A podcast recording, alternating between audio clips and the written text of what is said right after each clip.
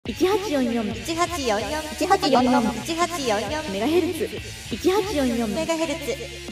一八四四メガヘルツ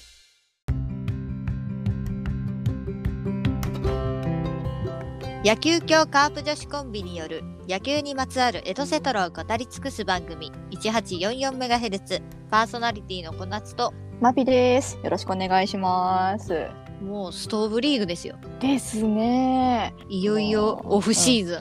本当にオフシーズンになっちゃった。ンうんあーテレビで見るもんねえぞ。まあ、ああれですかね、こうオフシーズンならではのこうローカル番組とかぐらいですかね。まあそうね、うんまあぼちぼち年末年始のね新春特番みたいなのとかね、いうのもそうそうこう各球団ねいろいろあるんじゃないですかほら、あと、チンプレイ、コープレイの収録したらしいじゃないですか。ああそうねうん、あれとかもね、やっぱ年末年始の楽しみですよね。うんで15日には NPB アワードがあるんでそこでうんうんまあ、えーいろんな賞の授賞式だったり、うんいよいよ新人王が発表されるとねえ、いや、一番気になっとるってみんな。いやもうなんか長かったなすごい待ってるって感じね、まあ、そのシーズン終わりがさ、まあ遅かったっていうのもあるけど。うんいやー、そわつきが止まらんよ、これいやは。ほんまにね、まあ、ゴールデングラブ賞とかも出てきた中で、いや、新人王だけはね当日にならんとわからんっていう。わからんからね、まその栗林投手であってほしいなってカップファンは思ってますけど、あ、カープファン的にはね、うんただ、まあ、キー選手だったり、まあうんうんその他ね新人王候補っていう選手は何かいるからね。もう今回は本当にね、新人たち、まあ、その新人候補たちが、すごいみんないいから、うん本当にわかんない。記者投票だもんね。うんちょっとねセ・リーグファン的にはちょっとそわそわしますね。そわそわしますね。楽しみですね、でもね。まあ、一方でパ・リーグの新人王候補は、うん。まあ、最有力って言われてるのはオリックスの宮城投手。あと、私的に思うのが、やっぱり、日ハムの伊藤博美くん。あがまあうん、そのなんとなくおあのオリンピックで印象が強かったから、あ確かにね。うん、気気になっております。あとまあうん楽天の早川投手もね大卒ドラ1ルーキーで結構ね活躍されてますんで。そうね、あとって言ったらやっぱ佐々木朗希くんですか、ロッテの。ああそうですね。うん。あでもどうだろうな、わかんないな。あ みとんはないいんだよな。そうね。うん。あとはオリックス紅林選手とかもいるので、まあでもここもねちょっとは宮城か伊藤博美かみたいなところになだりとそうな思気いがますする。ね。うん。うん二強、うんその二択かなみたいなうん感じはしますね。うんなんとなく。うんまあーあ、どっちですよねうん楽しみですね。1844メガヘルツは同人アナログ野球ゲーム卓上野球機構の提供でお送りします。野球協カープ女子コンビによる野球系ポッドキャスト番組1844メガヘルツプロアマ問わず、感染期、成績、セイバーメトリクス、球場グルメ、写真の撮り方、メイク術などなど、野球にまつわるエトセトラを語り尽くします。毎週日曜日お昼の12時に各種ポッドキャストにて配信中はい、ということで今週の野球ニュースのコーナーでございます。はいということでまずえ12月9日、えー都市対抗野球大会決勝で東京ガスが本田熊本を破り初優勝を決めました。おめでとうございます。す。はい、えー、とこちらがですね第92回都市対抗野球大会最終日が、えっと東京ドームで行われた決勝戦なんですけども、うんあ前回も、はい、お話ししましたが始球式には広島栗林投手がなんとなんとトヨタ自動車の時の背番号14のユニフォームを着て登場されたと。ねえ、しはかもい金メダルまでかけちゃって。 ね えーでも結構異例ですよね、こうしえ、て。まあ、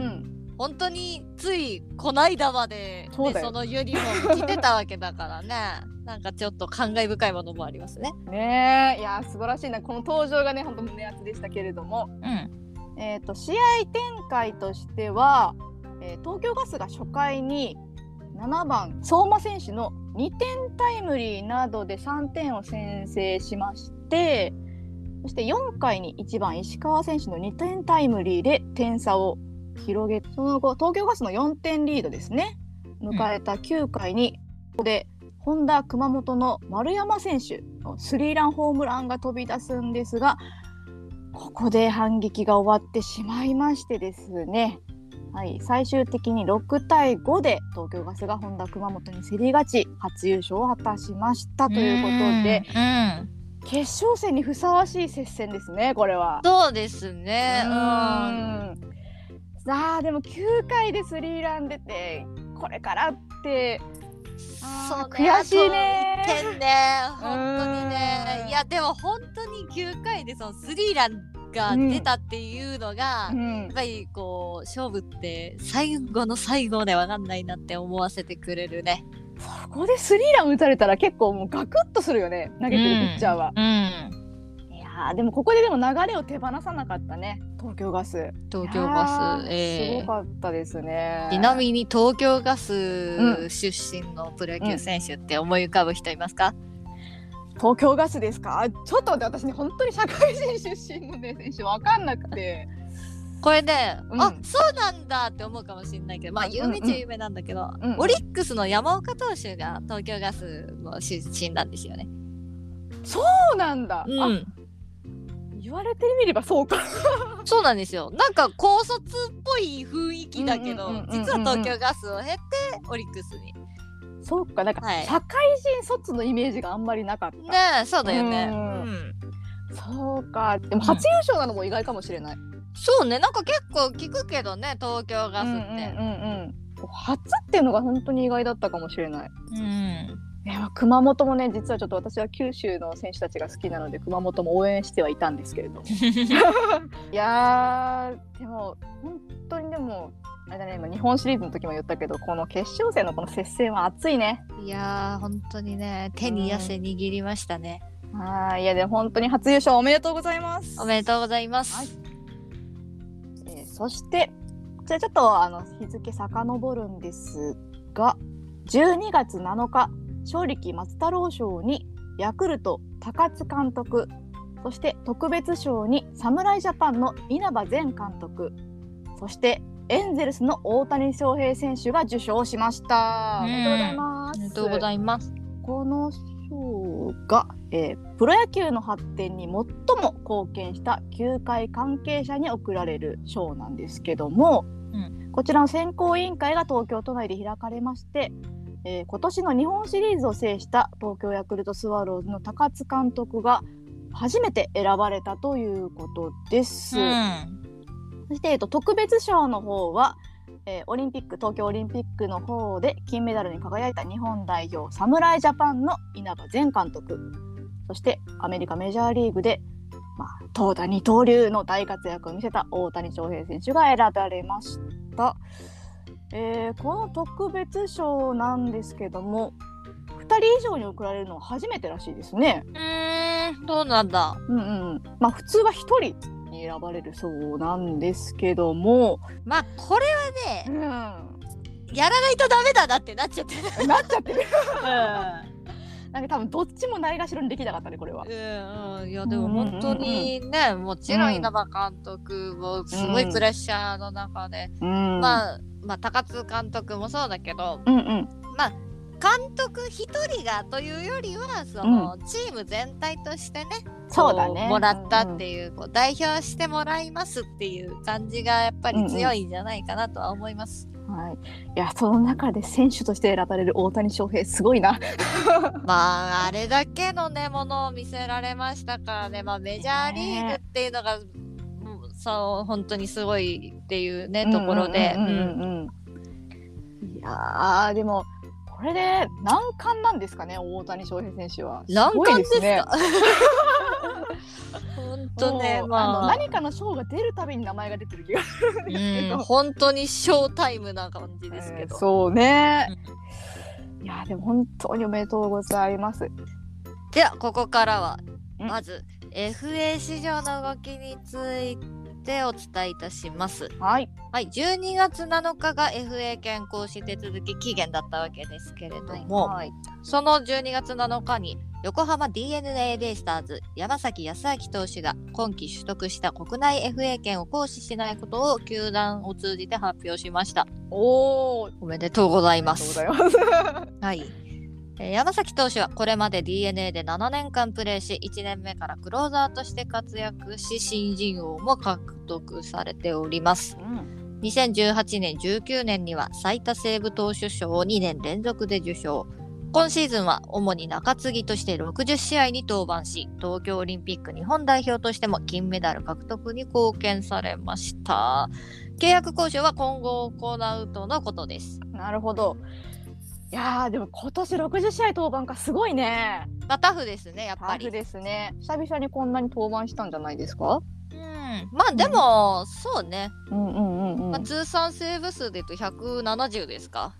すごいねそう考えるうと。ん、まあ来年ねまた起用が抑えに戻るのかどうかはちょっとまだ分かりませんけれども、まあ200セーブねもううん。来年中に達成するかもしれないですから可ね。能性ありますからねう。んまあやっぱ横浜にとってはねこうすっごい大事な選手ですからうでん、も、うんよかったなとは思うな、ん としてはええあとうん広報としてのね、うぜ、もね。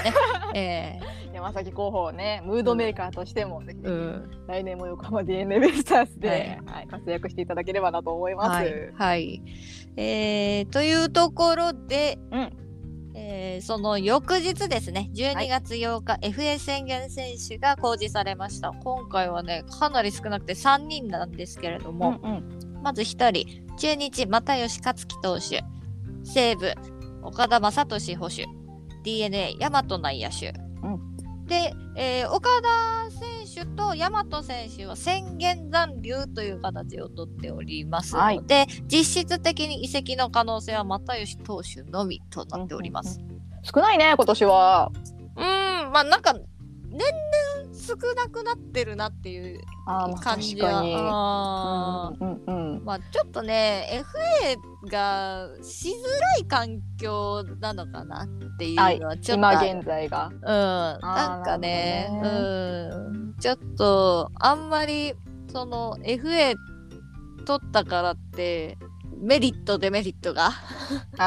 いまいちねはっきりしないといううんか、うんうんまあ、選手にとってはねその権利ですから、ここまでそうね頑張ってきた権利なんで、うんうんまあ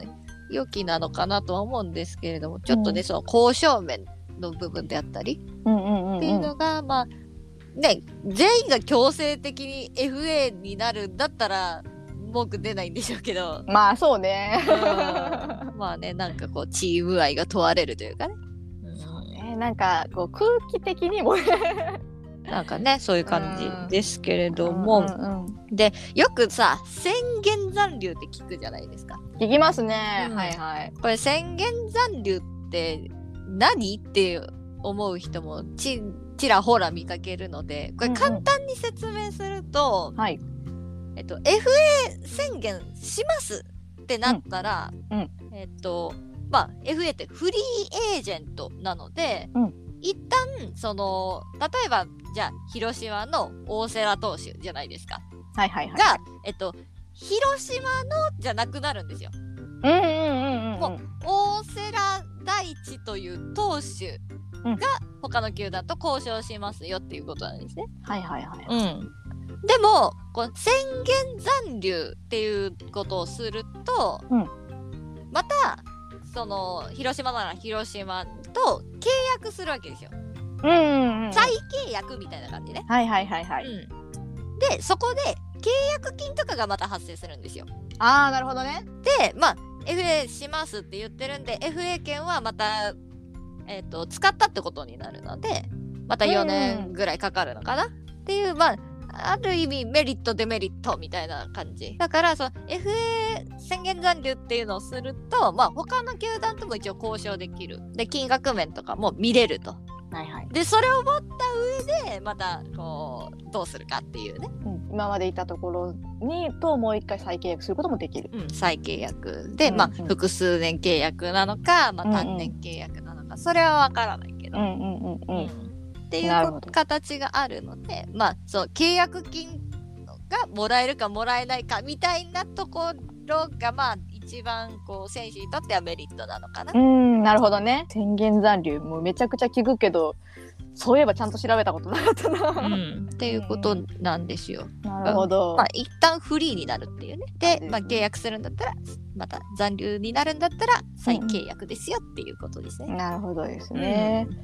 この宣言残留ってなんかあの毎回許可する許可しないみたいなの出るじゃないですかうん。この丸選手の時も宣言残留許可されたので行使しますみたいな宣言しますみたいなのがあったけど、うん。基本的には許可されないものなんですかねああ、まあでも、球団によるんじゃないああなるほどね宣言してしまったら戻ってこれないよっていうパターンもあるわけだやっぱり。再契約しませんよってことだからうね。うんん。だから、その、金額面見てそれを言ってこられちゃううちはちょっと難しいっていうところももちろんあるじゃないああなるほどね。うん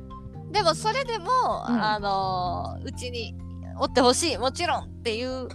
ところはうん、あまあもちろん宣言残留いもう大丈夫ですよっていう、あーなるほどね。うんスタンスなんじゃない、うんうんうんうん、球団と選手によるって感じですかね。なるほど。いやーそうかでも又吉投手のみか一応移籍の可能性がそうねまあ、二んうん2人は宣言現在残留だから、もうすでにしましたね。うんうんなんで又吉選手だけなんですけれども、うんまあそこら辺もね今からいろいろ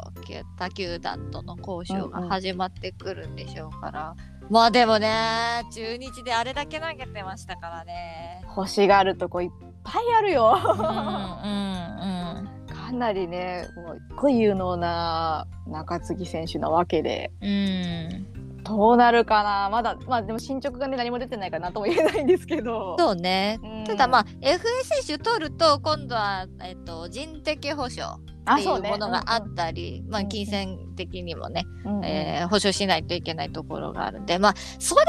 あって FA ってこうしづらい環境だな日本ってっていうのはちょっと個人的には思いますね。そうだねやっぱりまあ、あ、同ランクの選手うんだったり、まあ、金銭だったりを、まあ、相手の球団にやっぱり保証しないといけないうんでプロテクトも人数が限られてるみたいなのがね、なかなか難しいところではあるんだろうね契約するのに。うん、だかうんらその他の球団もさ FA 市場にこの選手が出ました公示されましたってなっても、でもううちの若手の選手プロテクトしないといけないとかさん、うん、そうだね、っていうのがあるからそこら辺がねやっぱりうーちょっと日本ではうー今は FA しづらいだろうなっていう空気がやっなかなか難しいよね、うんこのまあ、プロテクト問題も大きいですけどぱも、球団からしても選手からしてもこうなんだろうな円滑に行きづらいよね今ね、日本だとね。もうちょっとこの辺の制度が見直されたらいいなと思いますね。うんまあちょっと難しいところかもしれないですけどねそうねまあ今後の動きも見ていきましょう、ははい。いそして選手の獲得や移籍の情報も入ってきておりますはい。えーまず12月7日ヤクルトが前ブルージェイズのアンドリュー・ジョーダン・コールの獲得を発表しましたお登録名は AJ コールとなるそうですよ、なるほど。うんえーコール投手はアメリカ出身で右投げ右打ちの投手ですうんうん身長が1 9 3センチ体重が1 0 5キロおーのこの体格から多彩な変化球を繰り出す投手でメジャーでは2018年を最後に先発登板はないんですがヤクルトは先発起用を想定しているとのことです。えー、すごい大型だね。うん変化球ピッチャーなんまあでもタッパーあるから、だ。うん。まあ、変化球はもちろんだけどストレートがないとその変化球が生きてこないわけだからね、まあそうだね。うんいやーこの身長からさこう振り下ろされるストレート、うんなかなか打ちづらいかもね。まあ、ちょっと先発登板がね、もう2年、うんうんうんうん3年ないみたいなんで、まあ、ここからね、ヤクルトはまあ先発でっていうところで、どうなるのかなという感じですね。そうですね。うんえー続いて同じく12月7日楽天が全マリナーズのマルモレホスの獲得を発表しましたうんうんうんマルモレホス選手はドミニカ共和国の出身で身長が1 8 8センチ体重が1 0 8キロとこちらも大型の選手ですね、うんはーい。はい、左投げ左打ちでメジャーでは、えーレフトとファーストの出場経験があります2019年に 3A で101試合に出場し打率3割1分5厘 OPS.902 をマークし今季は83試合で打率が3割3分8厘出塁率が4割3分9厘長打率が6割7分2厘 OPS が1.111ということで MVP にも選ばれている選手です。すごいね、この成績うんうが。んまあ、3A とはいえね。うんうん。すごいね。うん出塁率4割超えですか。うん、なんか三振も少なそうな感じがするな、これは。出塁率が高いってことはまあこまごまちょっと数字を見れてないんですけれども、うんうんうんまあフォアボールも結構多いのかなあでも打率がこんだけあるからねうんそうだね、まあ、打ってもいるけど、まあでも長打率が6割7分2厘ってことでまあ打ってるな打ってるな。 えー、すごい選手が入ってくるね、楽長天に。打のある、うんアベレージヒッターってかなり怖いですよ。これ大砲候補じゃないですか。ですね、もう常にもう3割キープできそうな、まあ、うんその日本球界でどうかはわからないけど、そうね、まあ、んガチッとハマればね、本当にこれぐらいの成績残すんだとしたらかなり怖いなっていう感じはありますね。ね、この成績見たらかなりパ・リーグ脅威ですよ、楽天。うん、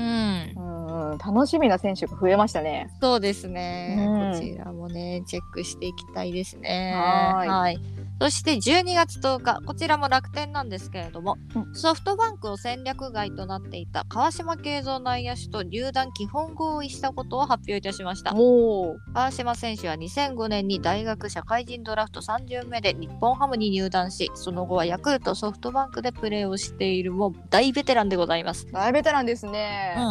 んおー獲得し獲得というか合意したんですね入団にね、うんおおすごいこうベテランっていうところでこうチームリーダー的な存在としてねあの、うんうんうんうん獲得したんじゃないかなっていうのはちょっと個人的な視点ですけれども。うんなるほどね、うんまあ、でもいろんなチーム渡り歩いてますからうんまあ、経験は豊富ですね。うんうんううんうんんまあ、ムードメーカーでもあったりするし、ううんんうん本当にねあのユーティリティプレイヤーでもありますのでこの辺はね楽しみですねうん楽しみですね。はーいはい、そして同じく今度は、えー DNA ですけれども12月10日 DNA が楽天を戦力外となった藤田和也内野手の獲得を発表いたしましたおーこちらは10年ぶりの古巣復帰でございまうす、んうんうん藤田選手はゴールデングラブ賞3度の守備と堅実な打撃が魅力の選手ですチーム最年長になったんですねいきなりいきなりねそうだねえーチーム最年長として若手の手本としても期待がされております。はーいもう守備のイメージ強いね結構そうだね、うんうんでも打撃は本当にねうんうん広角に打ち分けるし、うんうんうん本当ねあのーチームリーダーまあさっきの川島選手じゃないですけうんうどん、ううんん本当に若手のお手本になるような活躍が期待されるんじゃないですか。そうですね、結構 DNA はこう結構内野の守備が固定されてないのもあるから、まあ、その辺もちょっとかやっぱ藤田選手がいたら勉強にもなるしあの硬くなるんじゃないこの守備が。うん、そうだ思いまねす。ね。うん、本当に人柄もすごく良くてですね、面倒見がいいっていうような話も出てましたんで、うんうんうんうん、まあなんて言ったって監督もね三浦監督なんでこれそうはですね。え本当きっちりねがっつりねタッグを組んで、はい、えーまあ、選手と監督ではありますけれどもね、これもこういい刺激になるんじゃないでしょうか。ね楽しみですね。うん。まあ、その他ですね、12月7日には12球団合同トライアウトが実施されていたり、はい。まあ、契約更改だったり、新入団選手会見が続々とね、えーうんいろんな球団で行われております。えー、こまごまはちょっとね、あつお伝えしきれないところもあるんですけれども、うんうんまたこちらもね、この合同トライアウトもね、えっ、と、ビッグボスが来てたりね、ちょっと話題にそねうね、ええうん、上がってましたね。あの人が行くともう全部ニュースになるから。そうなんだよな。うんまあでもああやってその、多分ビッグボスは自分がこう動いたらニュースになるっていうのが多分分かってる人だから、まあ確かにね。うん合同トライアウトってそりゃ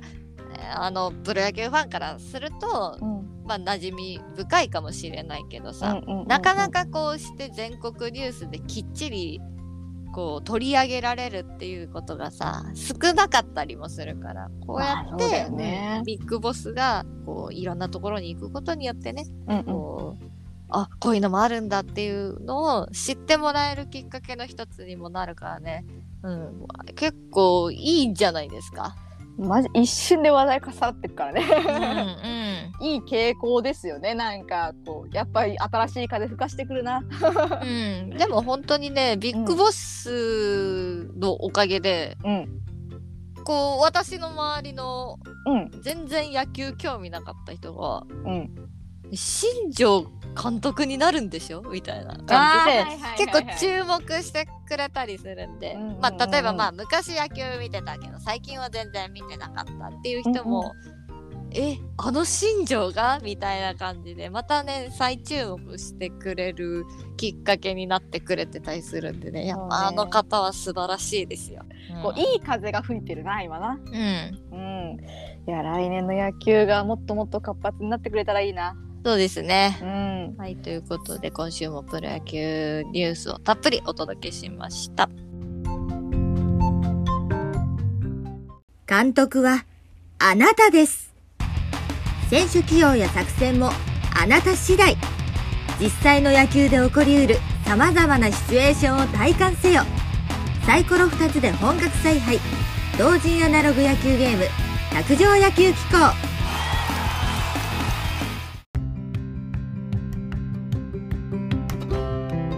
はいということでね本日はもう野球ニュースがたっぷりでしたけれどもいかがでしたでしょうか。まあオフシーズンならではの話題が盛りだくさんでしたね。盛りだくさんでしたね。いやー合同トライアウトねあの仕事中だったんで全部は見れてないんですけど実況を、まあ、してくれてるねこう記者さんもいたりして見てたんですけどいやーどうなるか本当に気になるね全選手。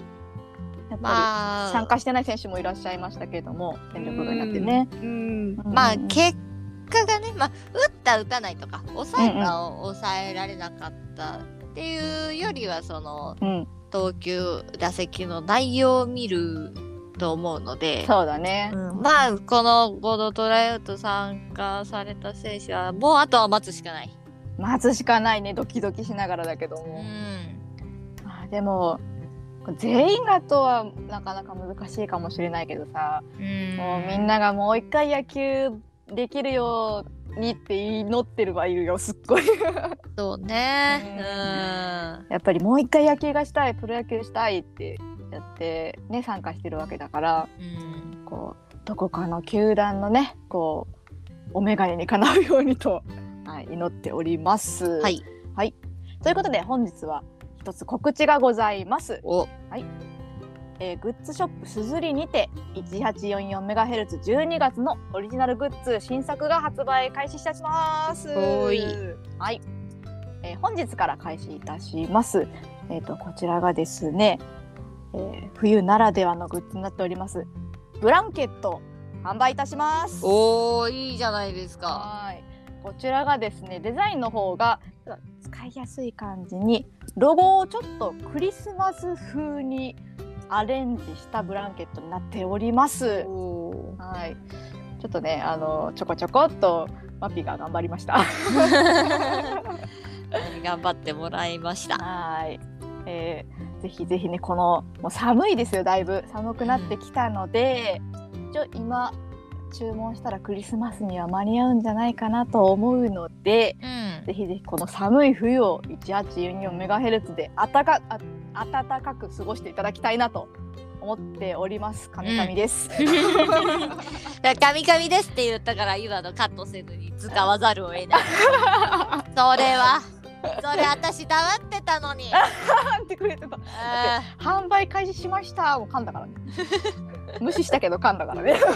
ーいやもうそこはさもう編集させてあげようと思って黙ってたのに使わざるを得なくなっちゃいました ね たまに噛んだとこ使った方が面白いかなってさじ加減です感じ加ね。減ですねちょっとはいラジオ感出るじゃない ですか急にラジオ感出されてもね。普段カットしまくってますからねいやもうほぼほぼマッピーのトーク部分をカットして ますあけど。そうです あということでねあのブランケットの販売開始いたしますので、はいえー、小夏画伯のグッズは出ないですかえー、欲しいですかいやなんか要望がなかったんで、えー、何にもグッズに関してはねあれ欲しいですっていうのがちょっとなかったんでね。あーえちょっーと皆さん言った方がいいっすよ まあ言ったら出る。言ったら出るそうですはい言ったら出る。はい、ぜひぜひメールか、まあ、リプライとか DM でも構いませんので、はい、ぜひぜひ コナンちゃんの方に予防を送っていただければ出るそうなので、はい、まあお願言いいわれたします。言われたら出すけど。言言わ。われなかったらもう動かないからね あ動かない 石のようにね、えーえー強い意志でいきます。強い石でいきますので、はい、よろしくお願いします。1844メガヘルツでは皆様からの感想や質問などのメッセージを募集しております。ツイッターのアカウント、アットマーク 1844MHz、もしくは番組概要欄のメールフォームや、スタンド FM のレターなどからぜひ番組に参加お願いいたします。ハッシュタグ 1844MHZ で感想もつぶやいていただけると嬉しいです。これちゃんと見てるんですからね。見てますからね、めちゃくちゃ。うん、 はい、その他 SNS などのリンク集も概要欄からチェックお願いいたします。ということで、また次回もお楽しみに。お相手はパーソナリティの小夏と、マピでした。1844メガヘルツは同人アナログ野球ゲーム卓上野球機構の提供でお送りしました。